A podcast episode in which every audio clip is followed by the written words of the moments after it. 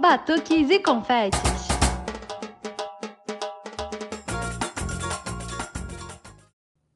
Olá, pessoas. Aqui é a Nath Fischer e chegamos à centésima, vigésima quarta edição do Batuques e Confetes. Tive até que respirar para falar, porque é muito número, Gabi. Oi, gente, aqui é a Gabi Moreira e nós chegamos em mais um episódio. A Nath acertou, hein? Nath, deu aquela respirada, mas falou certinho o número. Então tá de parabéns, nota 10 para você, hein? Nota 10. Olha, não vamos falar de nota 10, porque tem as justificativas aí, que a gente até estava comentando aqui, entendeu?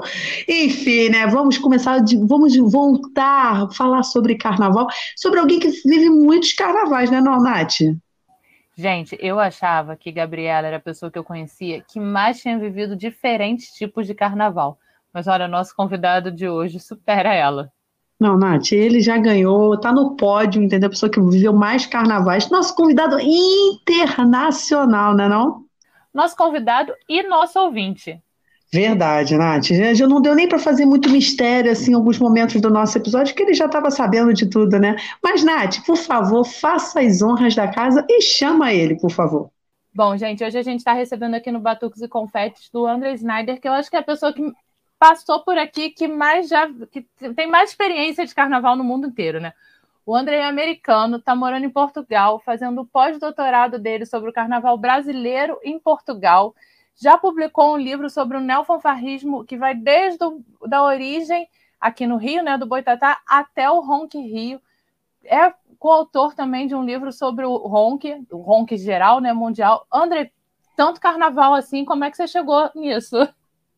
Pois, eu tenho, assim, eu sei que vocês têm aquela questão como que o carnaval chegou na sua vida, então fiquei pensando nisso. Eu acho que, assim, crescendo nos Estados Unidos, é muito provável não conhecer o carnaval, não conhecer a tradição que é, sabe, não é só no Brasil, tem, existem vários lugares, vem da Europa, mas, assim, o, por ser um país uh, protestante, que os países europeus protestantes já tinham acabado com isso, com essa bagunça do carnaval, uh, assim, nunca nunca tinha uma tradição forte de carnaval nos Estados Unidos. Então eu, uh, exceto um lugar, que é New Orleans, uh, na Louisiana. Mas eu não sou de lá, então não conhecia. Os meus pais gostavam de música, eu, eu sou músico, cresci numa cena de música, mas não tinha contato com isso. Então, uh, eu, assim, sempre tinha ouvido falar uh, do carnaval, assim, mas mais particular do Mardi Gras, que o Mardi Gras e o Carnaval de Nova Orleans acontecem no mesmo uh, tempo que o Carnaval uh, no Brasil, o Carnaval na Trinidade, em vários lugares, porque é tra uma tradição que está ligada, né, com o calendário católico. Uh, mas pronto, existe Nova Orleans porque, porque era uma colônia francesa que os Estados Unidos acabou comprando e pronto, ficou com aquela coisa que foi mudando também com a influência americana, mas mais uma vez, não sou de lá, então sempre ouvia do Mardi Gras, que é, Mardi Gras é terça-feira terça-feira gorda, né? Mardi, terça-feira, e gorda, Gras. Então fica muito na, naquela coisa daquele dia, não é só o carnaval de cinco dias, tem muita coisa acontecendo tipo, nos meses antes em, na Louisiana, em Nova Orleans, mas o, o carnaval é Mardi Gras lá. Sempre fico, fiquei ouvindo e como músico me interessei, assim, com um amigo, com um amigo prometemos assim, vamos conhecer aquele carnaval e sim, marcamos, tinha todo um plano para ir e, e eu eu estava assim para ir e naquela semana ele disse, ah, realmente não tenho tempo, estou muito assim, não não posso. E eu mas o que é que eu vou fazer? Então eu fui sozinho, não conhecendo ninguém, e foi uma maravilha. Hein? O Carnaval de Nova Orleans, eu acho que, assim, não é, não é o tamanho do Brasil, não é uh, uma coisa que chega a esse, a esse nível de pessoas, quantidade de gente, tudo, fica no inverno. Mas mesmo assim tem a magia do Carnaval uh, lá e toda, toda a cidade né, explode na, da mesma forma. Né? São menos pessoas, mas uh, realmente me chamou a atenção e foi incrível. Uh, e mesmo assim, conhecendo ninguém, fiquei conhecendo pessoas, né? Então, foi isso que o carnaval, como, como, uh, como experiência, como, uh, como tradição, entrou na minha vida. Mas não foi o carnaval brasileiro, isso é outra história. Agora, deixa eu te perguntar uma curiosidade. Você falou que é músico, você toca instrumento de sopro? Toco trompete e toco, assim, toco violão, uh, toco trompete. Comecei na mesma altura, tipo 10 anos, e to tocava nas, na, na, banda na escola e, e, tudo isso. Depois estudei música. Depois fui para a musicologia, né, que é estudos, uh, né, uh, estudos culturais da música em vários lugares do mundo. É meu grande sonho, a etimologia. Queria, se eu pudesse, eu largava tudo, porque eu adoro essa relação da música com. Eu sempre falo aqui, né? Tipo, tenho aquela. Eu tenho, comecei a fazer uma pesquisa, foi o meu. A minha primeira graduação de produção cultural sobre a relação de Brasília com o rock da cidade, né? Como é que a, era a primeira geração de Brasília, a galera que tinha chegado lá adolescente, como é que eles usaram a música para fazer a identidade urbana da cidade, que a cidade não tinha identidade, ninguém tinha crescido lá. É que minha legal. paixão. É, isso é a musicologia, né? Tipo, é. é mesmo, né? Estudos culturais da música. Que legal. Sou apaixonada por isso. Mas bom, voltando aqui pro, pro carnaval, é que eu não aguento, sempre tenho que dar um espetáculo. é, eu acho que você tocar trompete, né? Ter conhecido o carnaval lá em Nova Orleans. Você tinha que ser apaixonado por fanfarra, né? Não tinha como. Exato, exato. Então, eu conheci o mundo dos, das fanfarras mesmo em 2011. Foi uma, uma experiência muito particular. Já conhecia o mundo de fanfarra, né, das bandas de escola e essas coisas mais formais. Mas pronto, é, eu estava em... Eu fui para, para fazer o, essa, esse doutoramento uh, na musicologia, fui para a região de São Francisco, que é a área da Bahia, Bay Area, as pessoas dizem. E eu estava lá, cheguei lá em 2010, 2011 chegou Occupy, Occupy Wall Street, que foi um movimento, né, uh, mundial, também. Chegou no Rio, chegou no Brasil, acho que teve um, muito muita influência nas manifestações de 2013 e depois.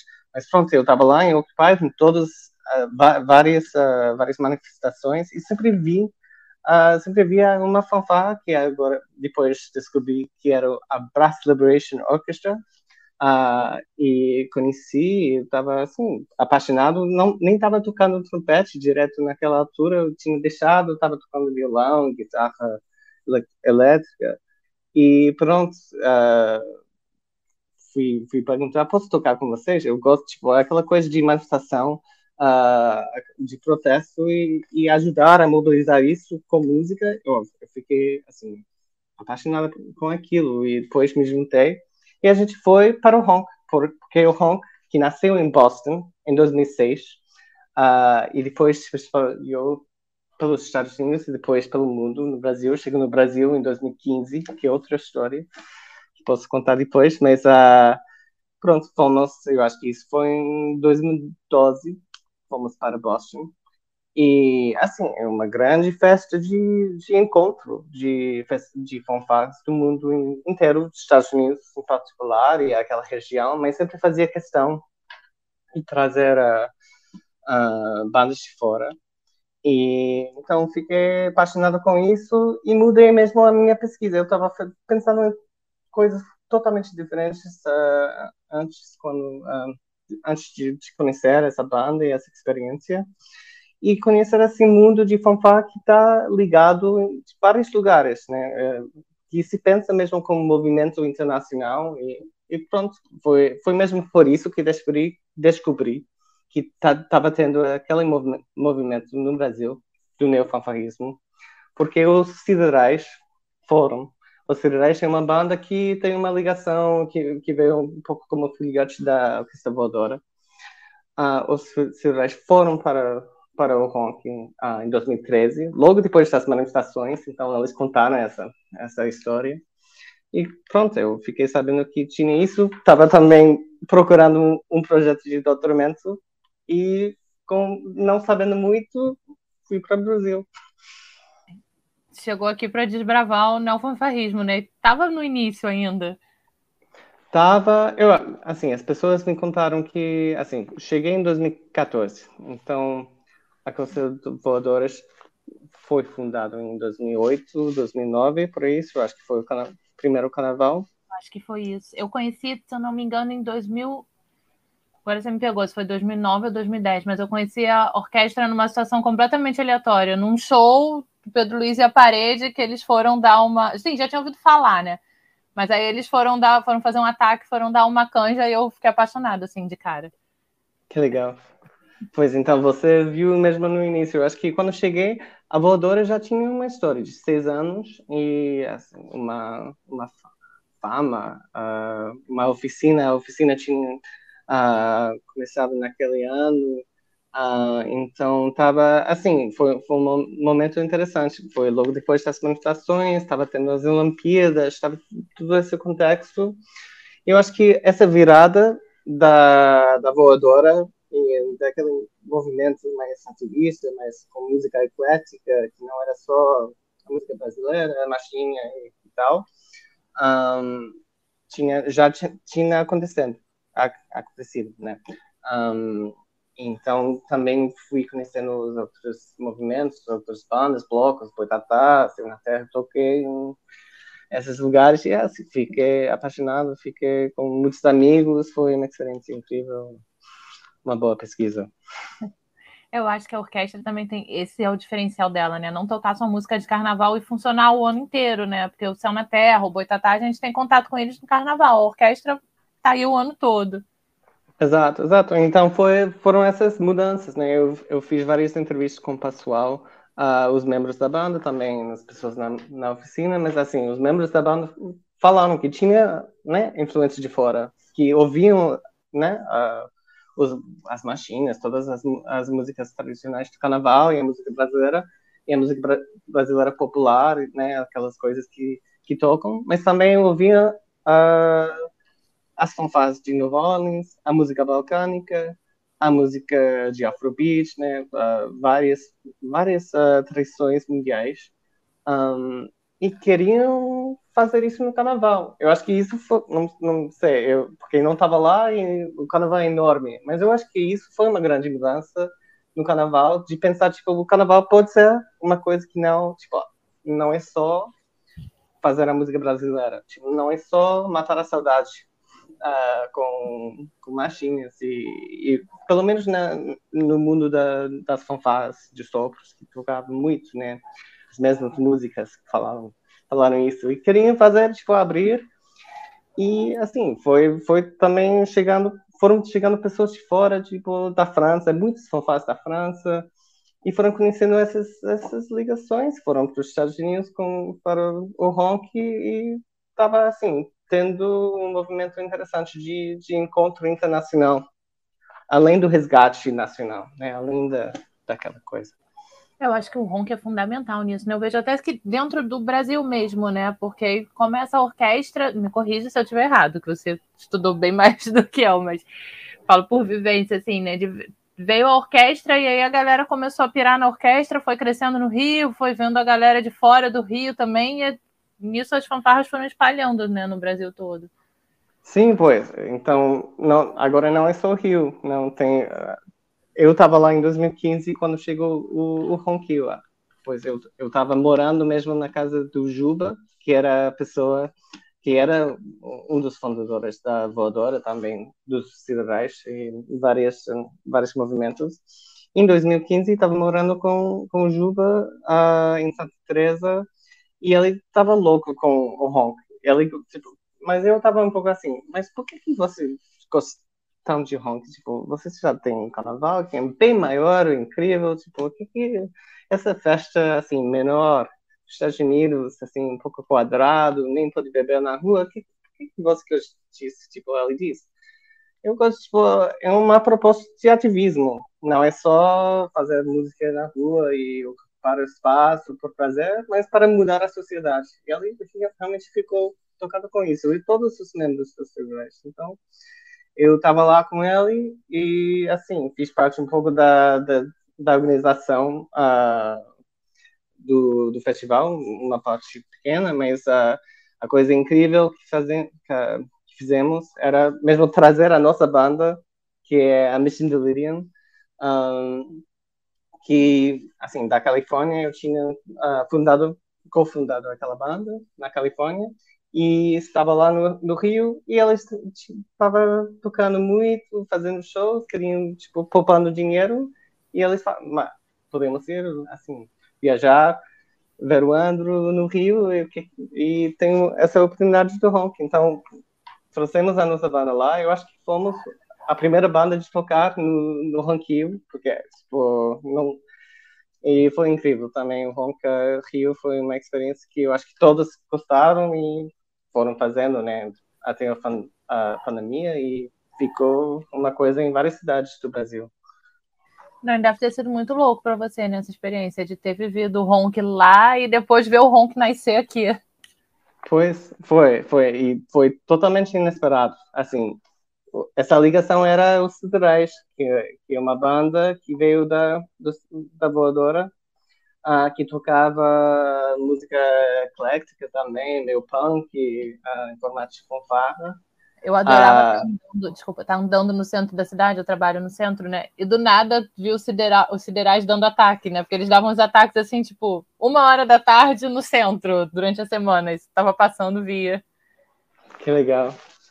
Pois, e, e eu acho que quando chegou, quando chegou, quando chegaram aquelas manifestações de junho de 2013, eu fiz entrevista com elas e diziam que tipo, tocavam, tocavam nesses contextos, em contextos muito voláteis, muito, muito intensos, né, violentos.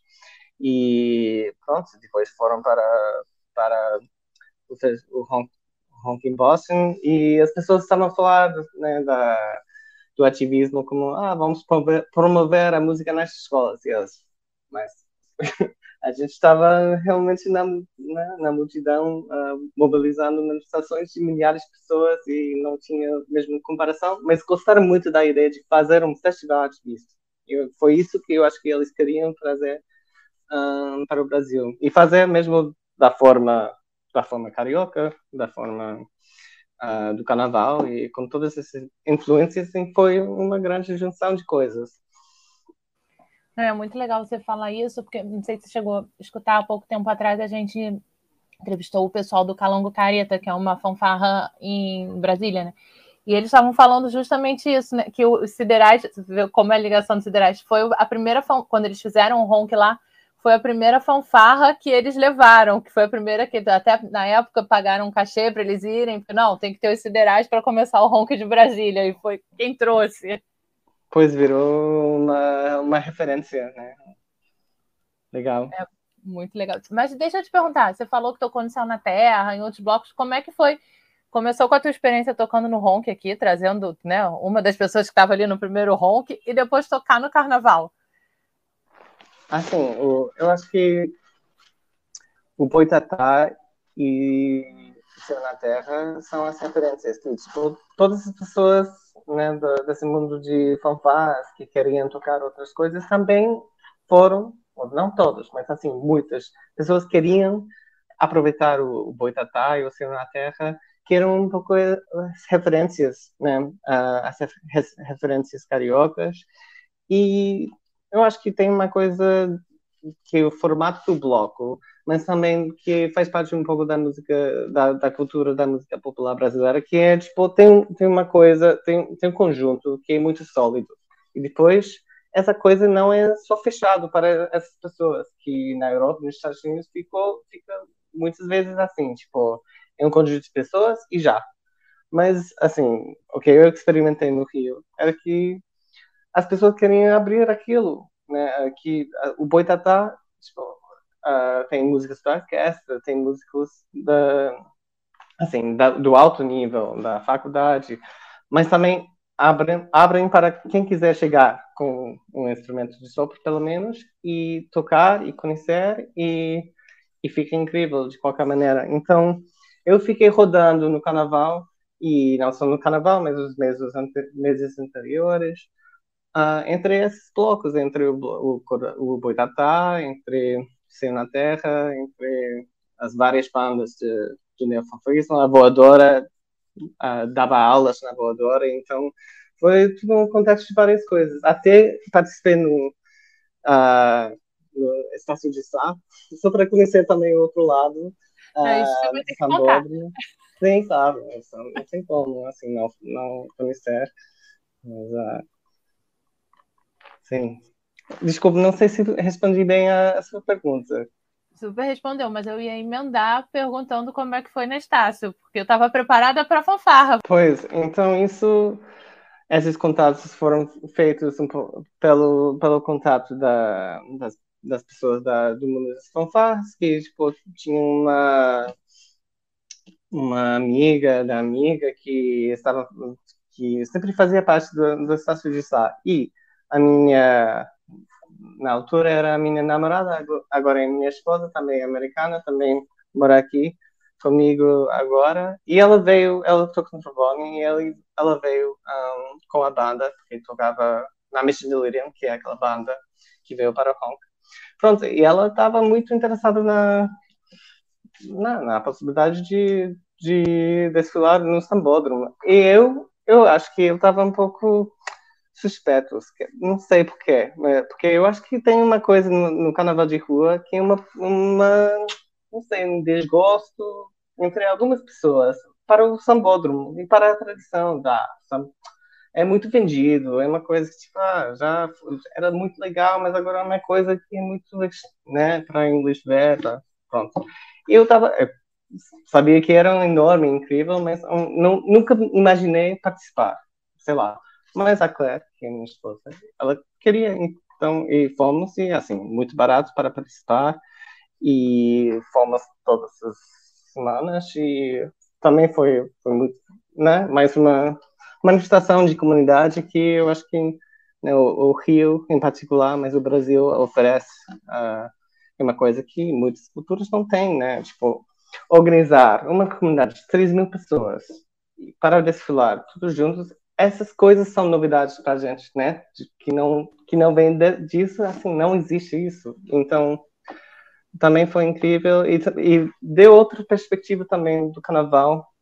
É, eu acho que o carnaval de rua e o neofafarismo em particular podem ser, às vezes, assim, muito da classe média e às vezes as pessoas assim um pouco se distanciam do carnaval, né?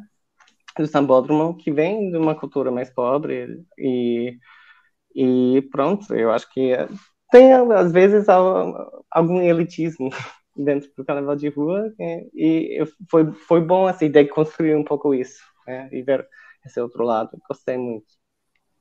É um contato muito legal, né? Aquele contato com a, com a comunidade. Eu moro em Vila Isabel aqui, né? Mas, assim, ia à escola de ver a escola desfilar, fazer um ensaio na rua principal. E no final do ano eu entrei para a escolinha de caixa da, da vila, uhum. da escola. Nossa, assim, eu já gostava, já me interessava, mas desde que eu passei a uma vez por semana, pelo menos, estar tá na quadra, André, vou te falar que minha relação com a escola mudou completamente, assim. Uau, tocando caixa. É, tô tentando, tô enganando. Legal, legal. Não, eu, a gente estava no tipo de fogão, né, numa aula qualquer, uh, cantando um enredo mil vezes. Assim, seria muito, muito legal participar numa bateria, assim, mas uh, não tivemos essa oportunidade. Eu vou te falar que eu não tinha muita vontade de desfilar nessa Sapucaí.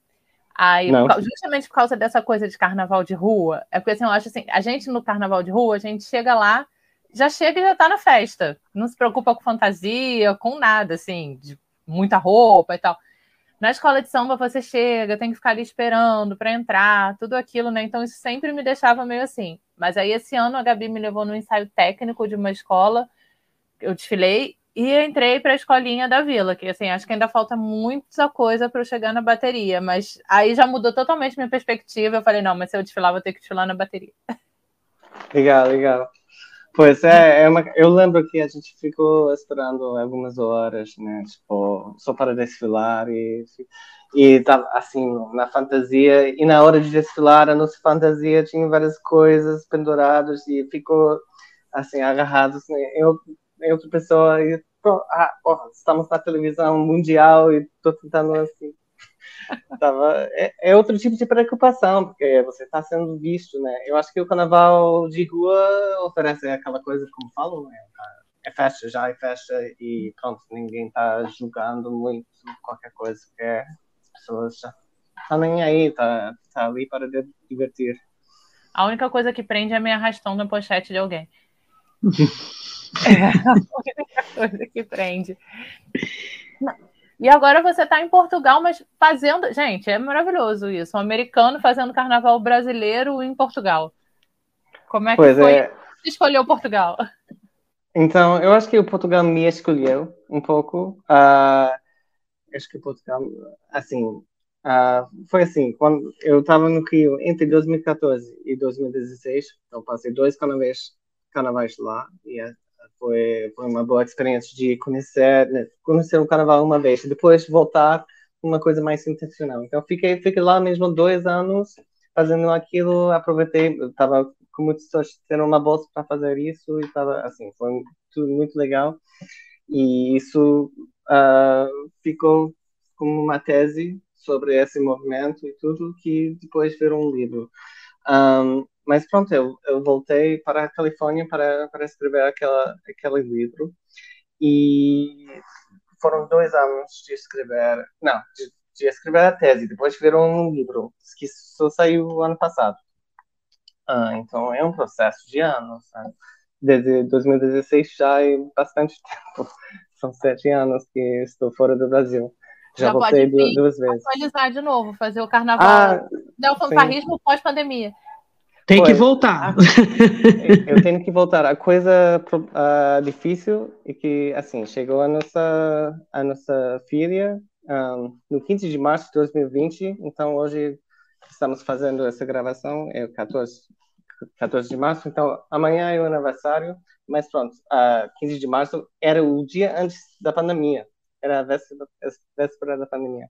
Pronto, desde então uh, estamos um pouco mais presos, mas vamos, vamos voltar com certeza para, para o Carnaval do Brasil. Mas pronto, eu estava lá na Califórnia uh, fazendo essa, essa escrita da tese, tentando entender tudo o que tinha acontecido e e vi, veio uma professora uh, de Portugal que tinha fundado uh, o, Instituto, Instituto de Etnomusicologia em Lisboa e depois espalhou um pouco pelo Portugal, por Portugal.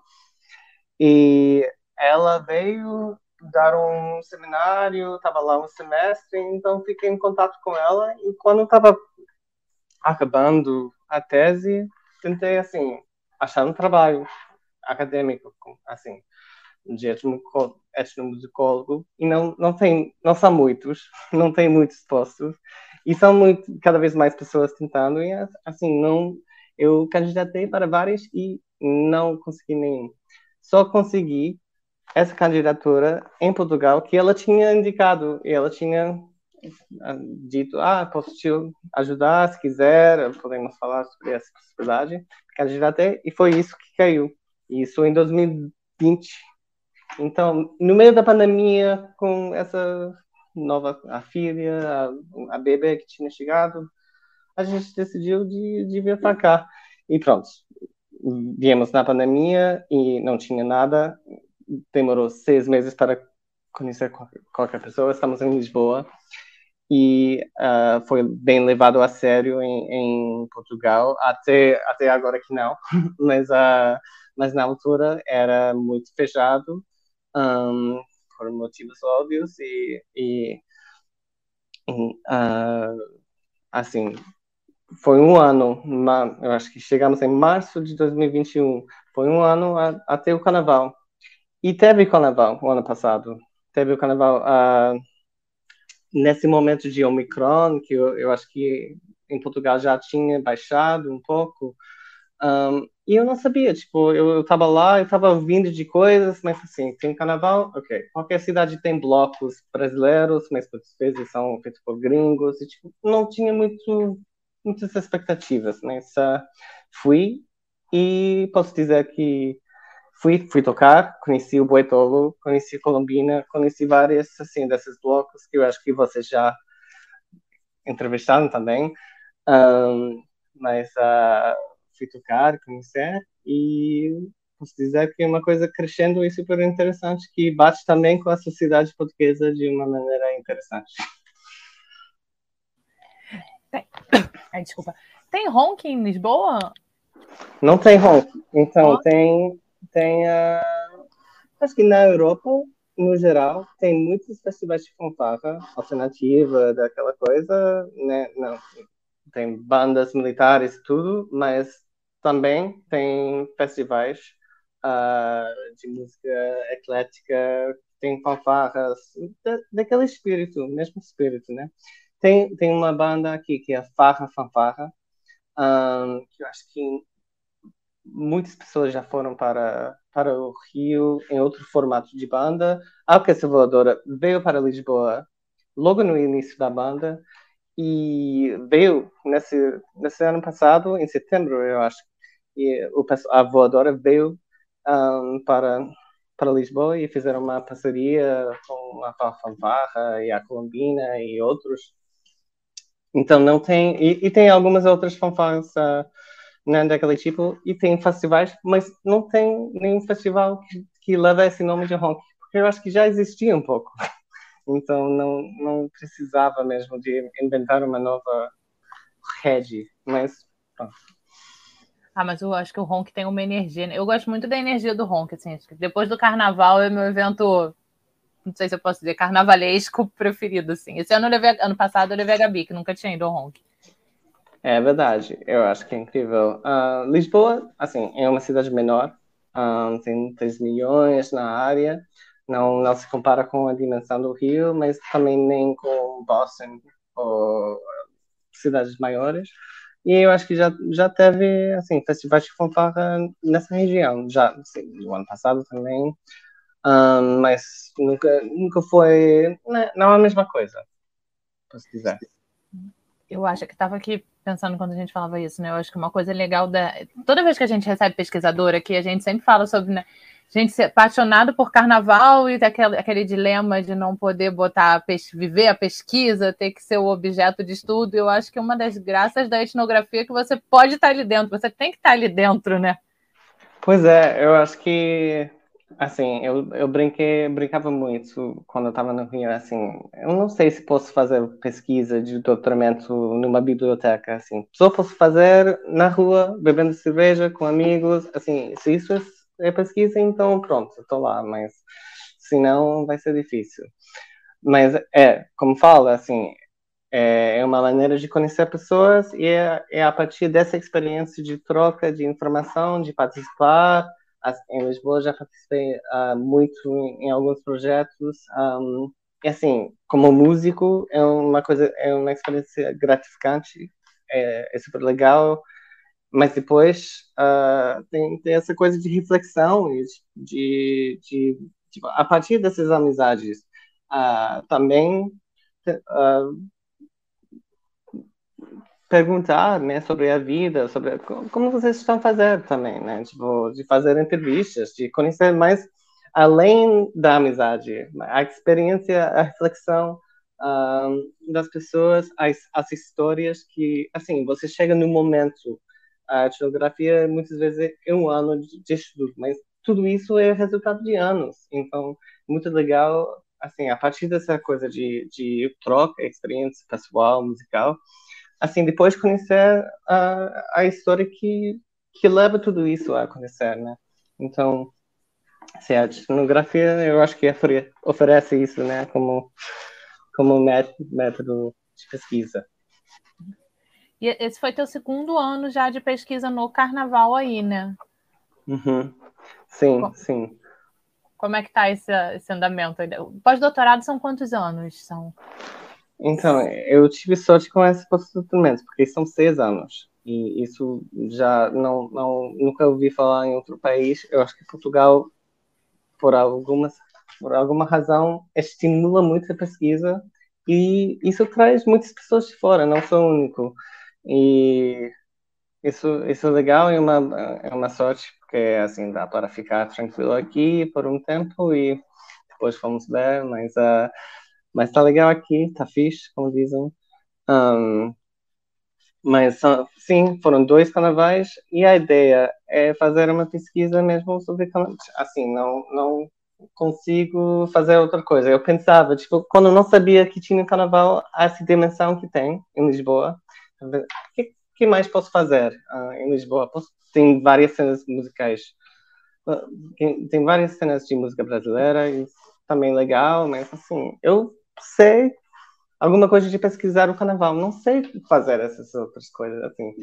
E, assim, caí no carnaval no ano passado, em alguns blocos, um, tocando, mesmo, assim, cheguei, chegando com o trompete na mão, e, e assim foi, assim foi, esse ano foi bem maior, porque foi fora da pandemia, né, apesar do fato que a pandemia fica em, em algum sentido, uh, socialmente já, já acabou, então tem isso, mas também está crescendo muito, está crescendo muito. Tem, tem seis anos que, há seis anos atrás, as pessoas diziam que não tinha carnaval. E a partir de 2017 uh, até agora, e com dois carnavais que. Um carnaval que não aconteceu, mas dois anos mesmo de pandemia dura, uh, mesmo assim, está crescendo muito. Tem cada vez mais brasileiros vindo para cá, também, tipo, brasileiros artistas, músicos, né, intelectuais, estudantes, né, pessoas que vêm desse mundo de carnaval de rua e pronto, tá, tá interessante. Eu ia te perguntar, né, a gente até comentou do frio, do carnaval em Nova Orleans, mas como é que foi participar de um carnaval brasileiro em Portugal com frio? Eu fico zoando todo mundo que vem aqui, que faz carnaval em Portugal, que pergunto sempre se troca cerveja pelo vinho, porque eu super trocaria, eu acho que eu tô só arrumando ideia. Pois o, o, o, vinho aqui é bom e é barato, e então é, não posso reclamar, mas a cerveja também serve. E, um, mas o frio, assim, esse ano uh, e o ano passado, eu acho que no, nos dias de, do carnaval mesmo foi, foi tranquilo. E esse, e, e esse, uh, esse último, no, no sábado, o dia da Colombina, que que vocês ainda, não sei se vocês já entrevistaram alguém da Colômbia, mas é, é super interessante o projeto. É. A gente já tentou, a gente está tentando conciliar as agendas, assim, a gente está sempre falando com eles, aí quando eles podem, a gente não pode, quando a gente pode, eles não podem, mas vai sair. Acho que esse semestre pois. ainda sai.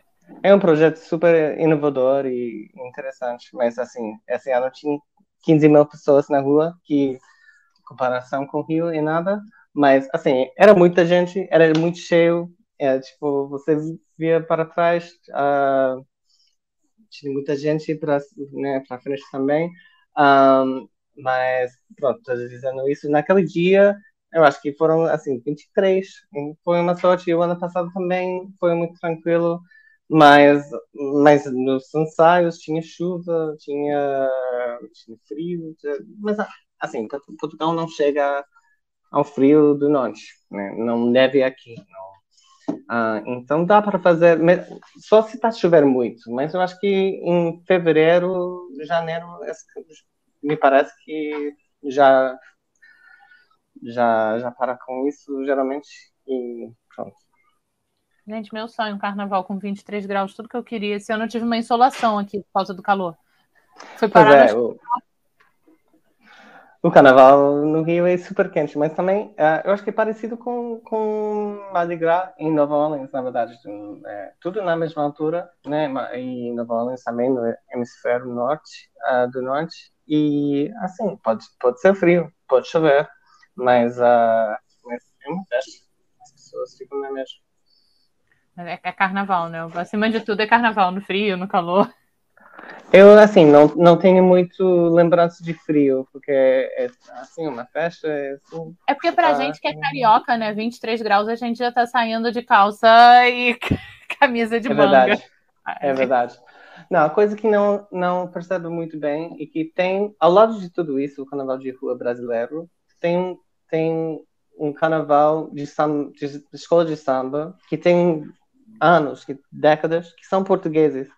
E, e assim, as, as pessoas saem, saem como passistas e tudo, e isso pode ser frio mesmo, especialmente no norte de Portugal, não é muito longe, mas chega no norte e é bem mais frio, e pronto, eu acho que isso pode ser mesmo difícil, mas uh, enquanto músico posso vestir para, para o tempo que tem, e assim, Não, André, eu estou tentando que a minha internet está tensa hoje, estou um pouco um delay básico, mas o que eu, que eu achei bem interessante você contar, né? É, assim, é, é, você ter vivido tantos carnavais diferentes, eu acho que isso, eu acho que o mais próximo a gente chega entrevistando o pessoal, né? E você ter essas vivências diferentes, assim, você vê uma coisa parecida ali, outra coisa diferente, tudo, né? Isso com certeza te enriquece muito, assim, nesse teu olhar de pesquisador, né? De ver, assim, né? Aquelas diferenças, aquelas semelhanças, tudo isso deve ser muito interessante para você. Pois, eu, eu voltei do carnaval, uh, eu voltei do Brasil uh, em 2016 e eu tinha a oportunidade de dar uma aula uh, na faculdade um, onde estava. E eu decidi fazer a mesma sobre o carnaval, mas o, o, carnaval em vários lugares, assim, fazendo comparações, porque sim, é uma tradição um, que vem que vem da Europa, mas, tipo, mas depois foram para vários lugares no mundo, em particular as Américas, né? E se misturou com os povos originários, também as, as pessoas escravizadas uh, que, que, vieram uh, e tantas misturas, tantos tipos de música, mas assim tanta diversidade que o Carnaval do Brasil é muito diferente do Carnaval de Nova Orleans, mas também tem uma coisa em comum que, que isso é uma coisa assim um pouco mais, uh, mais hippie, não sei, mas eu experimentei a mesma energia quando depois vou, tive a, oportunidade de voltar com essa mesma banda uh, em 2019 uh, da, da Califórnia para o Carnaval de Nova Orleans, depois do, do Carnaval do, do Brasil, depois dessa experiência. Assim, experimentei a, a, as mesmas sensações, as, pessoas na rua fantasiadas, uh, tem, tem as mesmas um, referências, né? Aquela Pierrot, uh, Alequim, Colombina, são todas figuras da comédia dell'arte italiana que que veio, né, que se reflete nas músicas do carnaval, nas machinhas no Brasil, mas também essas mesmas máscaras existem em Nova Orleans, uh, em Lisboa, em vários lugares do mundo, então tem, tem diversidade, mas também tem coisas comuns, a tradição de fazer carros alegóricos, então Nova Orleans tem, tem, tem isso, um, em vários lugares tem isso, acho que é uma coisa que foi engraçado, porque quando cheguei no Brasil, falando com as pessoas, uh, ah, Nova Orleans também tem carnaval? Sim, mas é na mesma época? Sim, porque é uma tradição, né, que vem, é, vem da, do calendário católico. E, sério, tem carnaval fora do Brasil? Tem. então, as pessoas não, não sabem. E chegam em Nova Orleans também, tipo, para as pessoas lá, tipo, Nova Orleans, Mardi Gras, é aquela coisa, é muito legal. E a maioria das pessoas não sabe que isso está ligado a uma festa que está acontecendo no, no mundo, pelo menos no mundo ocidental, ou no mundo que foi tocado com, por essa tradição em vários lugares ao mesmo tempo. Né? Talvez seja a maior festa do mundo, e não só, não só no Brasil, né? Em, em vários lugares ao mesmo tempo. Então, achei super interessante isso, e dei essa aula com, tipo, seis alunos, e foi, foi interessante. Mas, uh, sim, eu acho que a diversidade, mas as semelhanças né, naquela tradição ficam para mim uma coisa que consigo manter a minha fascinação com isso enquanto pesquisador, mas também como músico. É, eu cheguei, quando eu cheguei no Uruguai, eu conheci o candombe, né? Mas não sabia que o Uruguai tinha um carnaval tão forte. Eu lembro quando eu cheguei em Montevidéu que eu descobri que tinha um museu do carnaval. Eu falei, a primeira coisa, depois eu vejo o centenário, mercado disso, mercado daquilo, eu preciso ir no museu do carnaval. Pois legal. E no Rio tinha vários grupos também de candomblé. Eu lembro que, sim, eu acho que tem cada vez mais mistura também, né? Mas desses carnavais todos que você viveu, André, tem algum assim que você fale, não, esse, não vou dizer preferido, mas que você tem mais vontade de voltar? Ah, assim, são, não são tantos, assim, são três. São Nova Orleans, são Rio, são Nova Orleans, o Rio e Lisboa. E certamente nada se compara com o Rio, assim a dimensão é maior em números, né? Mas 500 blocos né? em Lisboa tem 12. Tem, tem um espírito um espírito que é parecido, mas são é pequeno, né? Um, Mas além dos números, eu fui super bem recebido. Sempre como gringo, é aquela coisa de brincando comigo como uma pessoa de fora, mas fui muito bem recebido e tive tanta oportunidade de crescer em vários sentidos, né, musicalmente, um, uh, ali eu gostei muito, assim, eu gostaria de, de voltar, talvez com a filha, para aqueles blocos infantis, que tem o zoobloco e essas coisas, talvez pesquisar isso e, como uma desculpa. Gostaria muito de voltar. Uhum. No primeiro honk, uh, tinha um ronquinho, né, um evento. Ah, isso era uma outra coisa que foi super interessante. Uh, quando, quando eu estava no Rio, cheguei e morei no projeto de, de Favela Brás, que, que é ali em Santa Teresa, um, Pereira da Silva. Uh, é, uma, é um projeto que fomenta uh, uma fanfarra que mobiliza e ensina música e tem uma fanfarra. Agora é um projeto que tem nove anos, eu estava lá no segundo ano, alguma coisa assim. Mas sim, eu acho que sempre estava interessado né, com aquela coisa de criança em música, mas agora tem uma filha e ela tem uh, aulas de música, foi em todos os blocos, fantasiou, também gosto muito do carnaval, de Setúbal, para falar português de Portugal agora ela, mas uh, então sim, eu acho que seria legal voltar e conhecer esse mundo, eu acho que ela adoraria com certeza. Já vai sair daqui toda cheia de purpurina. Pois, pois. Não, e aí é aquela coisa, né? Nova próxima geração. Então já isso aí, já vai preparando, entendeu? Para ela já a próxima geração já está garantida. Pois é, pois é. Mas é engraçado porque, como disse, assim, crescendo nos Estados Unidos, é muito provável não não conhecer o carnaval, mas assim, esse caminho que sim me levou aqui, agora tipo, não só não só eu conheço, mas a minha filha conhece e ela ela está né, tá aprendendo a língua, está aprendendo as músicas. Ela ficou muito apaixonada por Chico Buarque esse ano, porque tocamos uma, um tema dela. Bom um, gosto ela mas... tem, ó. Oi? Já bom gosto, sim, eu, eu também. Eu achei também. Então, Andrew, olha, eu não vou nem fazer muito mistério que você é nosso ouvinte, entendeu? Então eu já vou te perguntar, né, aquele nosso momento terapia. Eu quero que você respire fundo e diga pra gente o que que o carnaval representa na tua vida. Hum, ok, vou respirar, vou pensar. Um, assim, quando, quando voltamos para o Brasil, eu e, e a minha esposa, a Claire, nos dizemos, assim, não podemos faltar o carnaval. Fomos viver em São Francisco uh, ou essa região um, da Califórnia. E lá tem um carnaval que é meio que acontece em maio, um, por causa do frio, uh, que é legal, traz muitos, muitos uh, assim manifestações uh, diversas de vários lugares, porque é um lugar muito diverso com imigrantes do mundo inteiro e é legal, mas não tem a mesma espírito. Eu diria, eu, eu nem falei desse carnaval porque realmente é uma coisa que desfilam, as pessoas ficam ao lado, assim, não, não é a mesma coisa.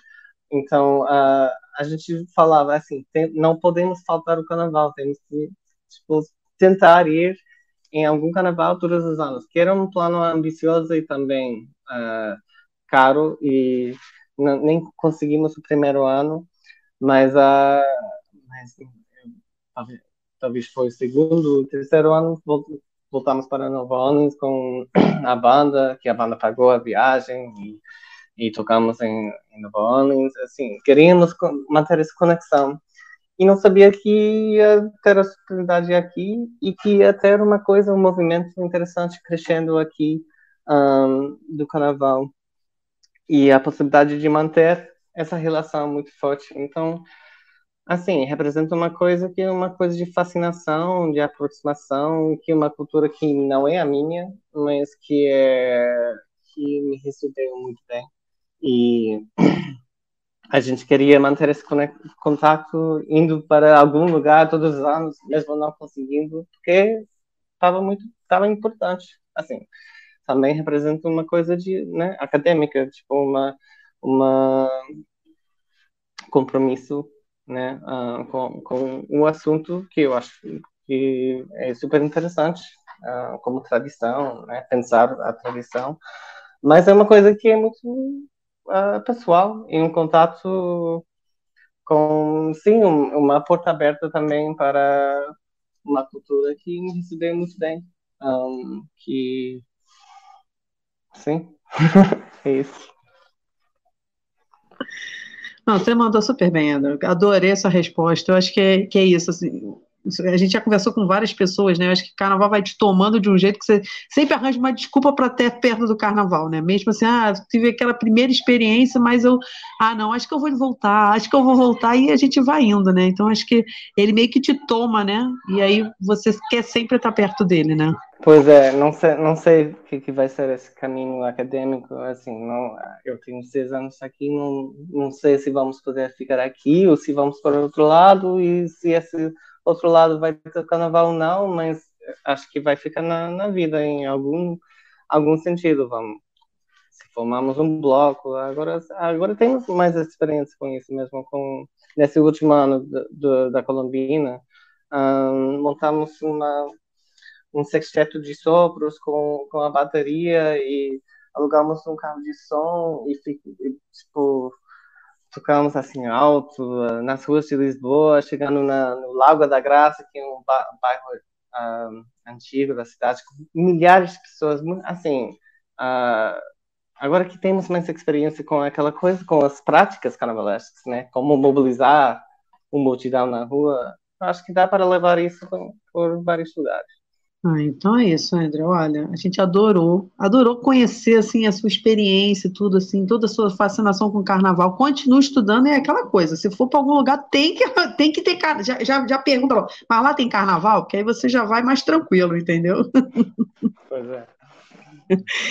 Mas olha só, antes da gente terminar, tem o nosso momento, nosso momento beijo Sandy Júnior, que você manda beijo para quem você quiser e divulga tuas redes sociais também para o pessoal te seguir e acompanhar teus projetos, beleza?